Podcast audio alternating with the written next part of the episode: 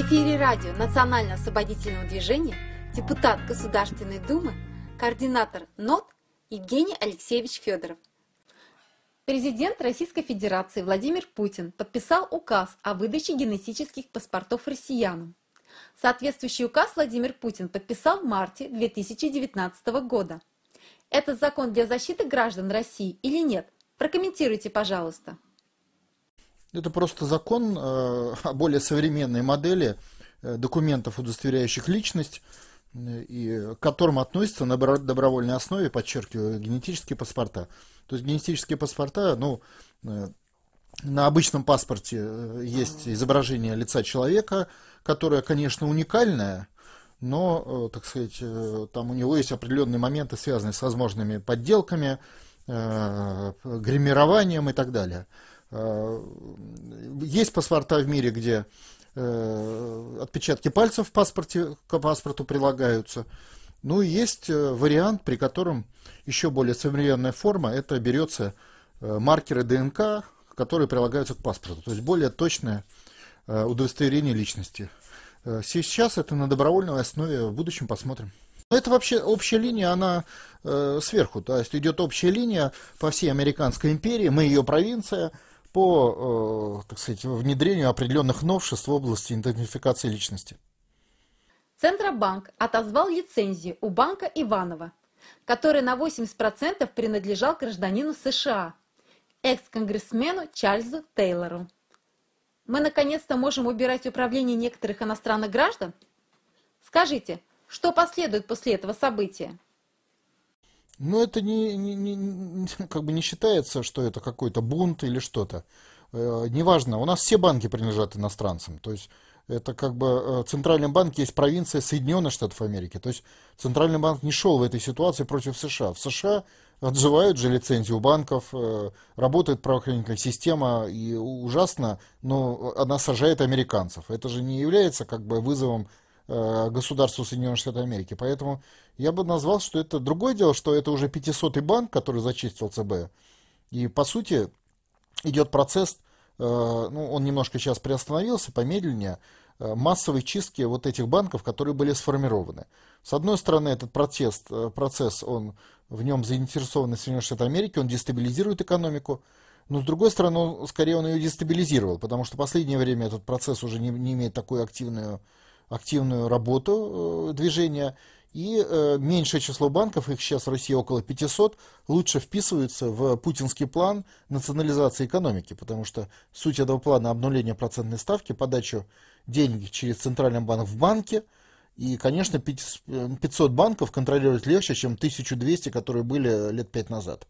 Э, с точки зрения работы уже по изменению типа экономики. И в дальнейшем, естественно, Э, эти средства поступают инвестору, и идет таким образом эмиссия рубля и, и экономический рост. Вот для этого плана э, уменьшенное количество банков, почищенное, то, что называется, э, э, удобнее для реализации, чем большое количество э, банков, к тому же в меньшей степени э, сориентированных на вертикаль, э, так сказать, на, на, на вертикаль в своем управлении, на государственную. Э, или на центробанковскую пока. Так что в дальнейшем при национализации Центрального банка всю эту вертикаль будет работать лучше, чем если бы это было там несколько лет назад. Вице-премьер Татьяна Голикова заявила в эфире телеканала «Россия-1» о совещаниях правительства на предмет распространения практики материнского капитала на семьи с первым ребенком. Евгений Алексеевич, скажите, Возможно ли принятие этого закона, чтобы материнский капитал выплачивали и на первого ребенка? Или это только разговоры? Ну, логика материнского капитала это все-таки э, второй ребенок. Дальше логика планировалась, это дополнительный материнский капитал, третий, четвертый ребенок. То есть, как бы суть материнского капитала это было это стимулирование тех семей, у которых уже есть э, дети. Э, изменить логику на первого ребенка, но я, честно говоря, э, не видел в материалах МВФ таких указаний. Возможно, такой вариант прорабатывается, но я э, сомневаюсь, что он будет реализован в объемах именно материнского капитала. В объемах выплат компенсационного характера вполне возможно. Э, первый ребенок это, как правило, более молодая семья, которая впервые принимает решение о заведении, о том, чтобы был ребенок, и, соответственно, у них немножко другие стимулы, чем для, допустим, уже состоявшейся семье, которой нужен второй, третий, и которым надо решать материальные вопросы для обеспечения жизни вот второго, третьего ребенка. Первая семья – это больше стимулы, это, может быть, даже студенты, это больше э, проблема жилья, то есть я думаю, что надо им в первую очередь решать именно проблему жилья. И здесь Владимир Путин, он э, когда предложил фиксировать процентную ставку и финансировать проблему, решение проблемы жилья в послании Федеральному собранию, здесь был абсолютно прав. Вот скорее вот эту проблему, то есть снятие барьеров для заведения ребенка, надо решать для первых семей. А уже, собственно, технология материнского капитала – которая обеспечивает плановое развитие семьи, это больше уже к последующим. Компания «Первый канал. Всемирная сеть» совместно с крупнейшим в России провайдером цифровых услуг и решений Ростелеком запустили в российском эфире вещание телеканала «Победа», созданного к 75-летию победы в Великой Отечественной войне, которая будет отмечаться в 2020 году. Как вы думаете, это будет патриотичный канал – или он будет также контролироваться США через рейтинговое агентство? Ну, во-первых, все каналы США контролируются. Какое бы новое ни создавали, они же создаются по старым правилам.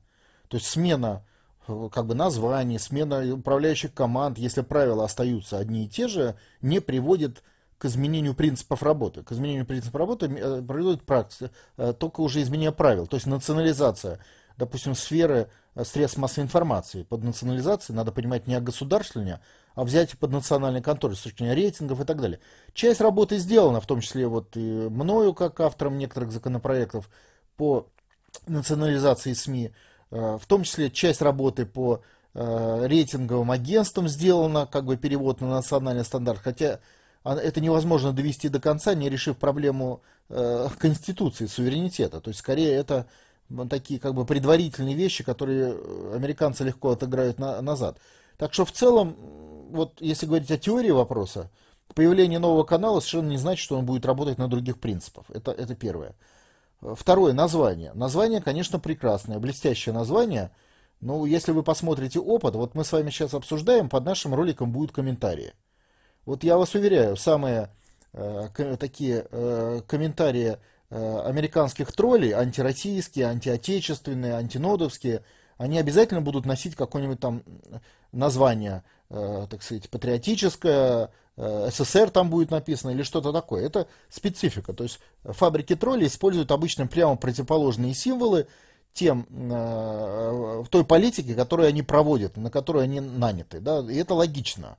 Потому что это политтехнологи, они просто используют символы не как реализацию своих подходов, своих надежд, своего, так сказать, мировоззрения, а как технологическую схему вскрытия определенных категорий граждан, в данном случае патриотов, в отношении которых они производят вот эту идеологические диверсии. Поэтому само по себе название ничего не значит. Посмотрим. Давайте посмотрим, как будет, пойдет проект, и тогда мы поймем, он более патриотический, чем э, его учредители или менее.